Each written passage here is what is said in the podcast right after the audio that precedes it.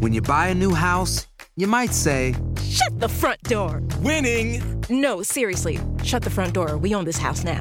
but you actually need to say, Like a good neighbor, State Farm is there. That's right. The local State Farm agent is there to help you choose the coverage you need.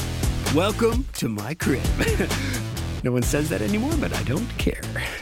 So just remember, like a good neighbor, State Farm is there. State Farm, Bloomington, Illinois. Boost Mobile tiene una gran oferta para que aproveches tu reembolso de impuestos al máximo y te mantengas conectado. Al cambiarte a Boost, recibe un 50% de descuento en tu primer mes de datos ilimitados. O, con un plan ilimitado de 40 dólares, llévate un Samsung Galaxy A15 5G por $39.99. Obtén los mejores teléfonos en las redes 5G más grandes del país. Con Boost Mobile, cambiarse es fácil. Solo visita boostmobile.com. Boost Mobile, sin miedo al éxito. Para clientes nuevos y solamente en línea, requiere AroPay. 50% de descuento en el primer mes requiere un plan de 25 dólares al mes. Aplican otras restricciones. Visita boostmobile.com para detalles.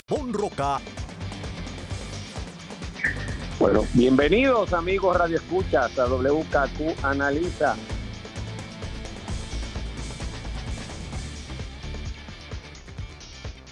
Muy buenos días, amigas, amigos. Soy Luis Pavo Roca. Les doy la bienvenida a WKQ Analiza Don Carlos, el encuarentenado Díaz y Olivo. Don Luis Eduardo Pavón Roca, bienvenido al segundo día TECU, después del toque de queda. Así que estamos en una nueva era. Aquí estoy ¿Qué te limpiando disquitos de... Estoy limpiando disquitos de vinil, que yo siempre tengo unos disquitos que les hace falta cariño. Y Estás oyendo estos días.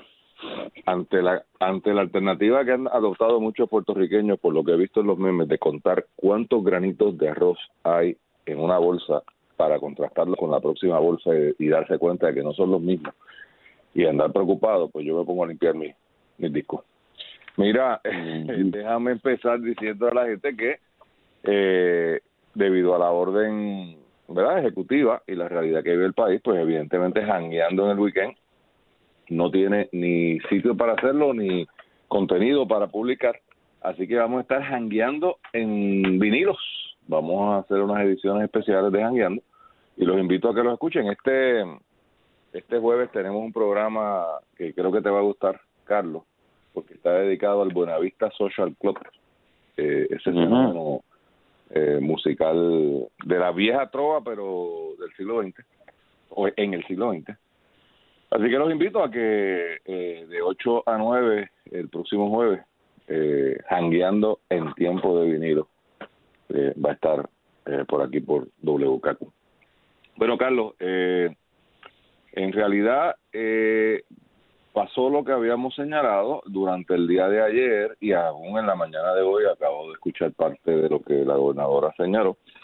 Se van aclarando los extremos de eh, la orden ejecutiva. Es, es lástima que el gobierno no tenga la capacidad de comunicar las cosas claras y puntualmente y que todavía al día de hoy no hayan emitido una segunda comunicación oficial y que haya que depender de eh, si uno estaba oyendo o no a una emisora en particular eh, en un momento dado para poderse enterar de que centella significa la orden. Eh, de manera de ejemplo, pues eh, hoy la gobernadora prohíbe eh, un, un tema que habíamos hablado ayer, yo lo había traído, tal vez porque estoy muy cerca de ese mundo, ¿no? Era el de los cierres hipotecarios. Y señala la eh, gobernadora que eh, ella entiende que su orden eh, no cobija eh, los, las transacciones hipotecarias, lo cual me parece muy lógico, o sea, no no no me parece eh, irracional lo, lo que está haciendo la gobernadora, lo que me parece una lástima es que no hayan podido poner eso por escrito en un momento dado, ¿no? O sea, al principio, porque cuando se exime a las instituciones financieras, pues la institución financiera hace mil cosas, ¿no? Desde hacer hipotecas. Hoy día las instituciones financieras venden seguros, venden inversiones, venden X, Y, Z.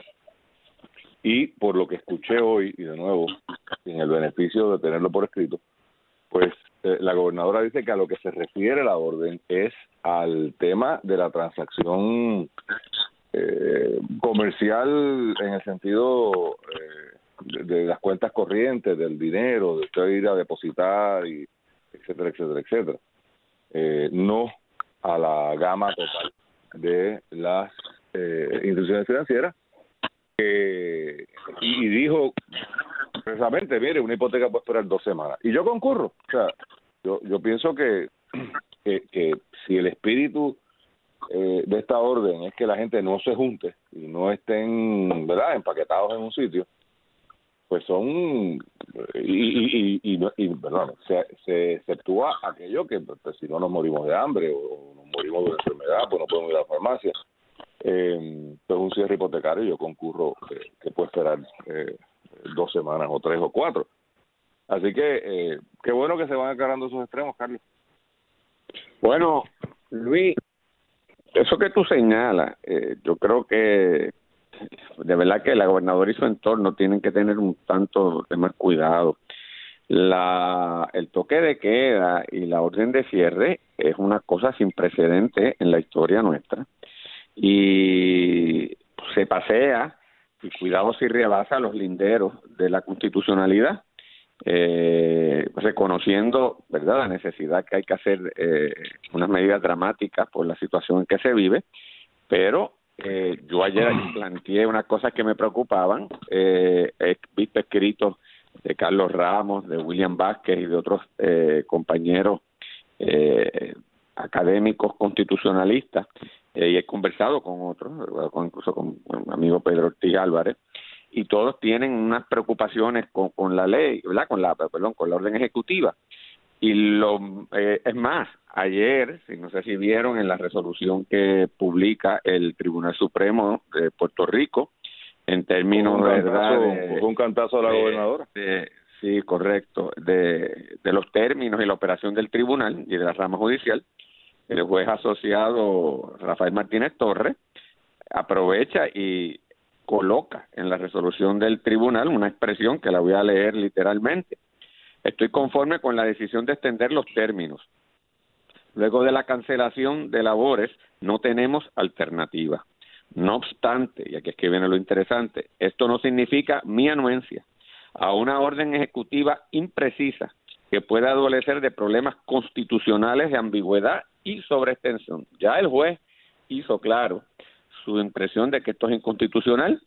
Hay varias personas que así lo han dicho, grupos eh, de derechos civiles que han planteado su inquietud, y el problema es que cualquiera puede ir e impugnar esto y a, y a saber Dios qué pasa en un momento en lo que se necesita, es verdad, que es unidad y certeza. Entonces lo otro, y, esto hace todavía más endeble la orden de la, de la gobernadora, que es lo que tú dices, eh, la gobernadora, y creo que de la mejor buena fe, eh, y, y en este caso hoy fue la gobernadora, pero en otra ocasión ha sido, ¿verdad?, el secretario de Asuntos Públicos, eh, que, que ha salido y, otras personas de su, de su entorno, aclarando que si esto no incluye, que si esto incluye, pues ahí estaba la gobernadora hablando de los cierres.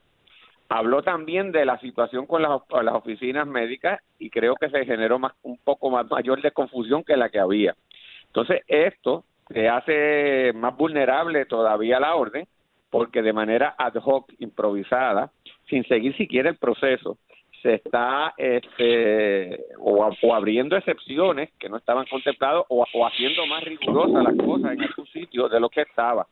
Y entonces, pues, el instrumento puede perder su efectividad. Y creo que lo importante, y en eso pues, le tengo que conceder mérito a la gobernadora en su alocución, que trataba de decirle a la gente, y yo creo que eso es verdad, es lo fundamental, usted olvídese del, de- del Estado de Derecho en sí, eh, desde el punto de vista ciudadano individual, estamos en una crisis de salud y usted no puede andar por ahí, no se puede arriesgar usted y no puede estar arriesgando a los otros.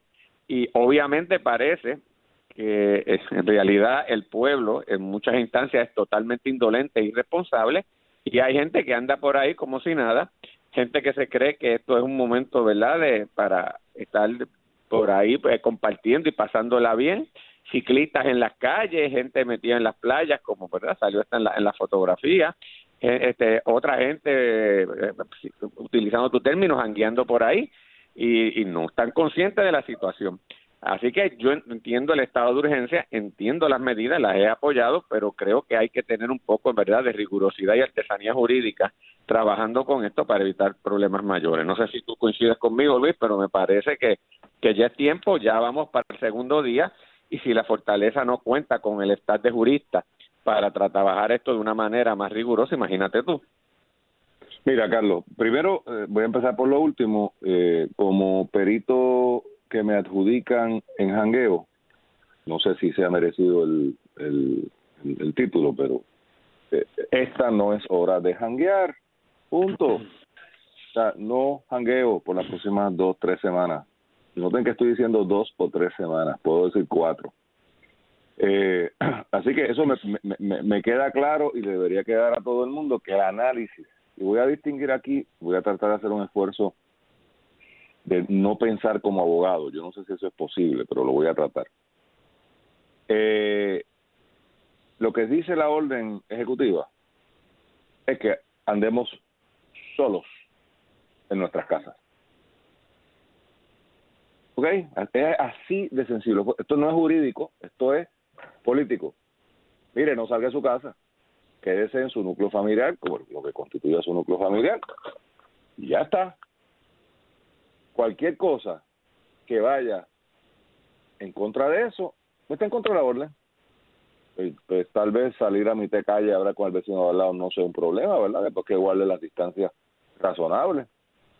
Eh, pero cualquier cosa que sea un jangueo donde hay un montón de gente a la misma vez metida en el mismo sitio, no debe pasar. Es más, no debe pasar, de nuevo, no estoy hablando conforme a la orden, no debe pasar ni en aquellos sitios donde está permitido que, eh, que se abra o que haya gente. Esa es la lógica detrás de los restaurantes, de que no permitan que el restaurante abra y sirva dentro del restaurante en la mesa. Que no haya congregación. Ahora, vamos a la parte legal. Llama mucho la atención el cantazo que le mete, pues no tiene otro nombre, el cantazo que le mete el juez eh, Martínez a eh, los abogados de la gobernadora, porque estoy seguro que ella no leyó, que ella, que ella no escribió eso, se lo escribieron. Claro, lo leyó y debió haberse dado cuenta de par de problemitas. Y ataca el juez Martínez con dos cosas que son evidentes para cualquier estudiante de primer año de Derecho. El, nuestro ordenamiento jurídico, sobre todo en su estadio penal, y esta orden es de carácter penal. Usted puede ir preso por no acatar esta orden. Usted puede pagar una multa hasta cinco mil dólares por no acatar esta orden. O sea que estamos en el, en el ámbito penal. El ámbito penal aborrece la imprecisión y la vaguedad. Y esto es así porque usted está exponiendo al ciudadano a la pérdida de lo más tal vez de lo segundo más preciado. Si la vida es lo más preciado, pues la libertad eh, para vivir la vida pues sería lo segundo. Y lo tercero, la bolsa, una multa. Y nuestro sistema dice que el legislador que quiera prohibir una conducta, en este caso no hay un legislador, es una, un ejecutivo, tiene que ser preciso. Y creo que es evidente por todo lo que hemos dicho, que, aquí hay mucha vaguedad y mucha imprecisión y mucha improvisación. Pero sabes que, eh, eh, Carlos, yo creo que no importa porque en lo que llega esto al Supremo, y yo creo que por eso es que la eh, aprovecha el juez y, y le sugiero al Ejecutivo que lea al judicial con inteligencia. ¿Qué le está diciendo el juez? Lo mismo que vimos nosotros ayer. Mira que hay unas cosas que se prestan para confusión. Pues aclárelo. Si el objetivo es que la gente cumpla la ley, pues mientras más clara esté la ley, si el objetivo, voy a hacer un cambio radical para que no se me pierdan, al ámbito laboral. Si la conducta de los empleados que usted quiere modificar, hermano, el empleado tiene que estar en arroyo habichuela. Tiene que estar en, español simple, simple, que la gente lo entienda. Porque yo quiero que entiendan que no pueden llegar tarde. Yo quiero que entiendan que se tienen que poner una mascarilla si eso fuese un requisito de empleo. Entonces, lo mismo pasa aquí.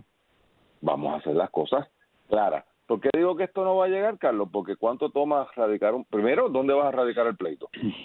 Segundo, en lo que eso llega al Supremo pasan tres meses. Y en tres meses o se murió la mitad de la población o salimos de este, de este lío. O sea, que, que para cuando llegue eso allá arriba es académico. Yo creo que el juez lo que está haciendo es una especie de servicio público, dándole un warning al Ejecutivo, diciéndole, mire, este, póngase para su número y haga las cosas bien hechas.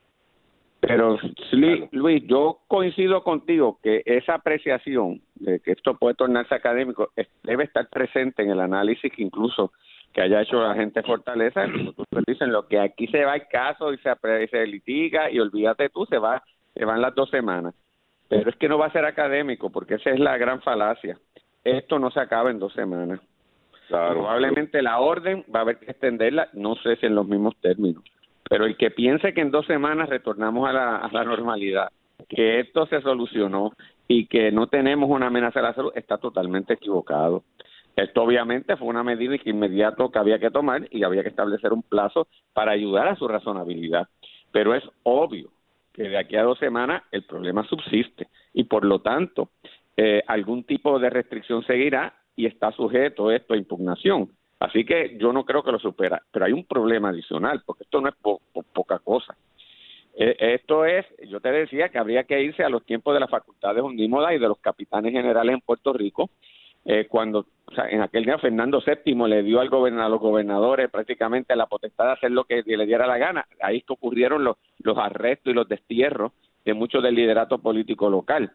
Eh, y, no estamos hablando que se repita esa, a esa dimensión, obviamente, y, y, los tiempos son distintos y la situación es distinta. Pero, pero, aquí en ambos partidos, es más, en todos los partidos, tenemos unos dictadores en ciernes y una gente que se cree que Dios los tocó. Y entonces cuando ya tú estableces unos precedentes donde tú prácticamente por decreto eh, este, del gobernador o gobernadora, tú lanzas una especie de UCASE, así como si fuese un SAR, en donde tú determinas hasta dónde llega el movimiento libre ciudadano y las detenciones de la policía y, y por sospecha razonable de que Luis Pavón está enfermo, yo me lo llevo y lo, y lo, y lo puedo someter a multa y encarcelamiento. ¡Wow! ¡Wow!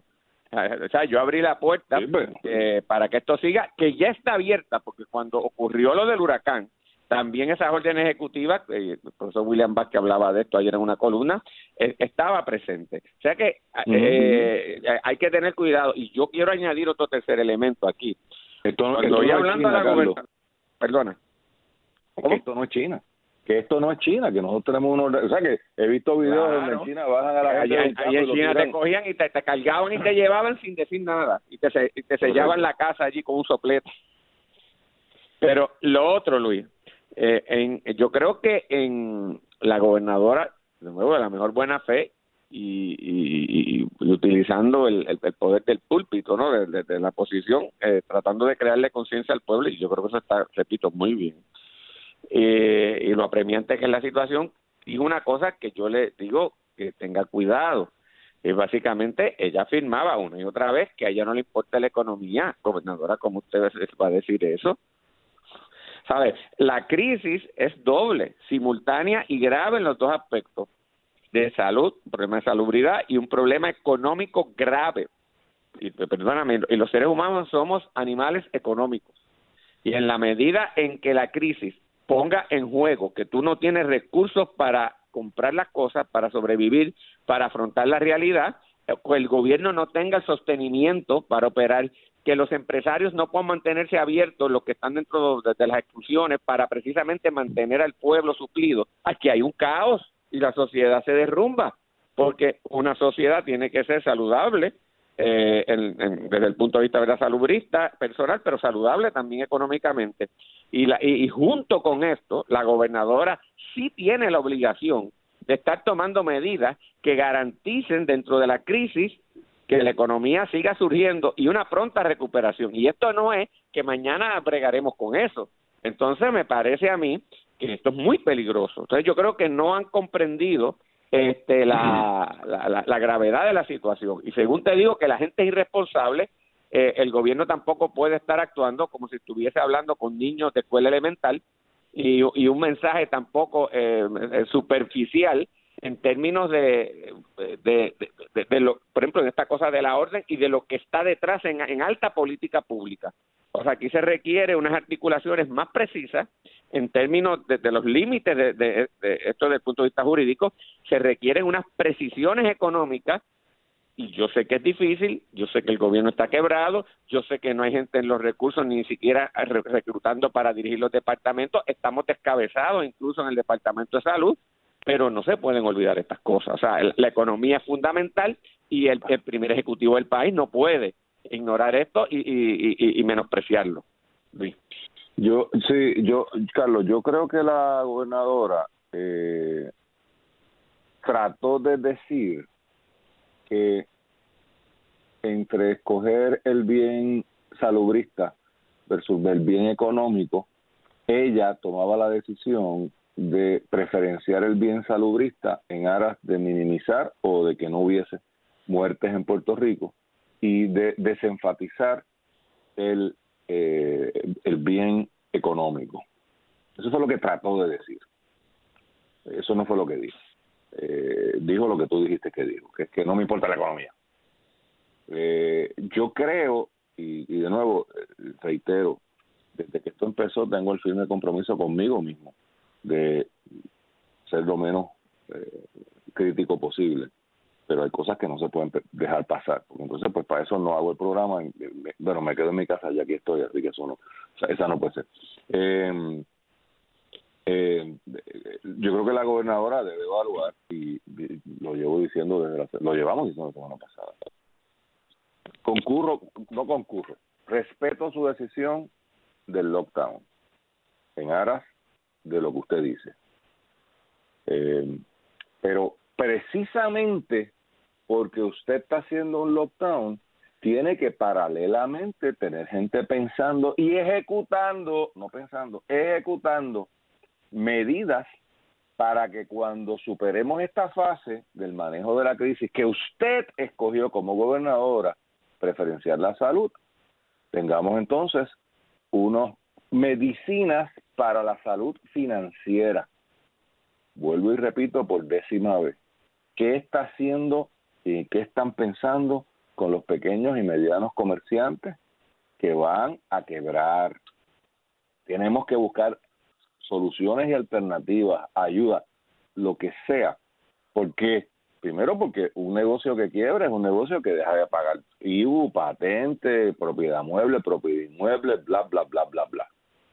Es un negocio que deja de emplear gente. Nosotros menospreciamos a las pymes, pero son una de las fuentes principales en el agregado. O sea, podemos pensar en los patronos grandes de Puerto Rico. Hay un banco, hay una, una tienda por, al, al detalle, eh, etcétera, etcétera. Pero son los pequeños y medianos comerciantes los que en el agregado sostienen el empleo de este país. Y en la crisis que estamos es por donde está, le hemos, llevamos cuántos años diciendo a la gente, pero monta tu kiosco, haz tu cosita, te votaron de una 936, pues pon un café, pon un XYZ. ¿Qué vamos a hacer con eso? De nuevo, fíjate que yo mi mensaje no es, gobernadora, usted está mal, de ti no puede cerrar el país. No, no, usted decidió cerrar el país, yo respeto eso. Yo respeto que usted es la gobernadora y usted decidió que ese es el curso y voy más allá. La estoy apoyando. Ahora, no, no puede ser eso eh, equivalente a que no voy a hacer nada con lo otro y hopefully en un par de meses esto llega a algo que parezca normalidad y en el interín perdimos. O sea, nos vamos a tener que ir del país porque no va a haber absolutamente nada que hacer aquí. Segundo punto, Carlos, eh, y te mandé el video ayer gobernadora, tenga cuidado como usted dice las cosas. De nuevo, yo estoy seguro que usted lo está haciendo de la mejor buena fe. No pongo mi mano. Yo te envié el video a ti. ¿Tú fuiste que me enviaste el video? Ok, es que me hecho tanto más, que más no sé ni... que... Bueno, pero es que después de ver ese video, tú No, sabías cualquiera, cualquiera se queda. Sí, cuéntalo, porque fue dramático. El- la gobernadora en una entrevista dice, está, está molesta con justa razón. Le estoy dando la razón a la gobernadora en su molestia, que hay por ahí unos bambalanes abriendo los negocios y haciendo lo que no hay que hacer. Entonces, en la típica actitud del gobierno puertorriqueño, la manera de resolver el problema no es activando la- el poder del gobierno y atender al irresponsable, al antisocial que esté haciendo eso, sino que es castigar a todo el salón, porque parece una maestra de escuela hablando. Mire, y entonces se, se acerca a decir que si siguen desobediendo mi orden, la voy a poner más severa, e inclusive cerrando hasta los sitios de alimentos. Y el que no tenga alimento, pues, algo así. Y de, y de gasolina. Y de gasolina, gobernadora. Yo sé que usted no quiso decir eso, pero personalmente, llevo cuatro o cinco días en el aire y fuera del aire, porque a uno lo paran en cada esquina para preguntarle como si uno fuese algún tipo de sabio, que no lo soy. Eh, y uno de los mensajes que yo he tratado de llevar es, mire, calma, no salga corriendo al supermercado a acabar con el papel de inodoro, no salga a acabar con el agua, no salga, el supermercado está abierto. Si usted empieza a decir ahora que si no se portan bien, voy a cerrar los supermercados, ¿usted sabe lo que usted va a crear, señora? No desasocidio, una estampida, que lo menos que necesitamos, y estoy segura que Mida me va, me va a apoyar en esto. Una, una revolución. Correcto. Y si usted deja a la gente con hambre en 48 horas, va a haber una revuelta en este país. Sépalo, no lo digo yo, búsquelo en sociología, porque yo sé que bendito, los recursos no son muchos. Búsquelo, estúdielo. O sea que, por Dios, ¿cómo usted va a decir que va a dejar? Porque, claro, lo de la gasolina, pues si no hay para dónde ir, pues ahorramos gasolina. Fíjate que irónico, cuando más barata está no podemos usarla. Eh, pero este tema de la comida, y de nuevo, yo creo que ella no quiso decir lo que dijo, pero lo dijo. Entonces ahí es donde está el problema. En, en esta falta de precisión y profesionalismo en la comunicación. Reitero por tercera vez en este programa, por veintiava vez en la última semana. Yo no estoy criticando la postura ideológica. Y lo que no significa que no estoy de acuerdo con ella. No la estoy criticando. Lo que estoy diciendo si tú vas a decir que, que es esto, pues es esto, y tienes que decirlo claro, preciso, y que todo el mundo cante la misma canción. Pero Carlos, no, no sé, este, me preocupa. ¿Cuál fue tu take? Yo, Luis, estoy preocupado. Yo creo que vamos a la pausa, pero para cerrar el pensamiento, eh, necesitamos que las medidas que la gobernadora tome sean efectivas y necesitamos sí un, una líder moral en el país que le ayude a crear conciencia a todo el mundo, sobre todo una gente que siempre es irresponsable y que, y que pone en riesgo no a ellos nada más, sino al resto de la población. Eso yo creo que es importante. Pero la gobernadora no puede eh, pensarse que ella es la dueña del país con facultades omnímodas por decreto, por palabra, de venir a, paralizar y alterar el orden público eh, y, que le está hablando a un grupo de párvulos o de niños eh, y que ella es la mamá o ella es la maestra de la escuela que dice eso porque pierde efectividad. Son simplemente recomendaciones que se le hacen, que son importantes, los momentos son críticos y en momentos críticos uno se tiene que crecer.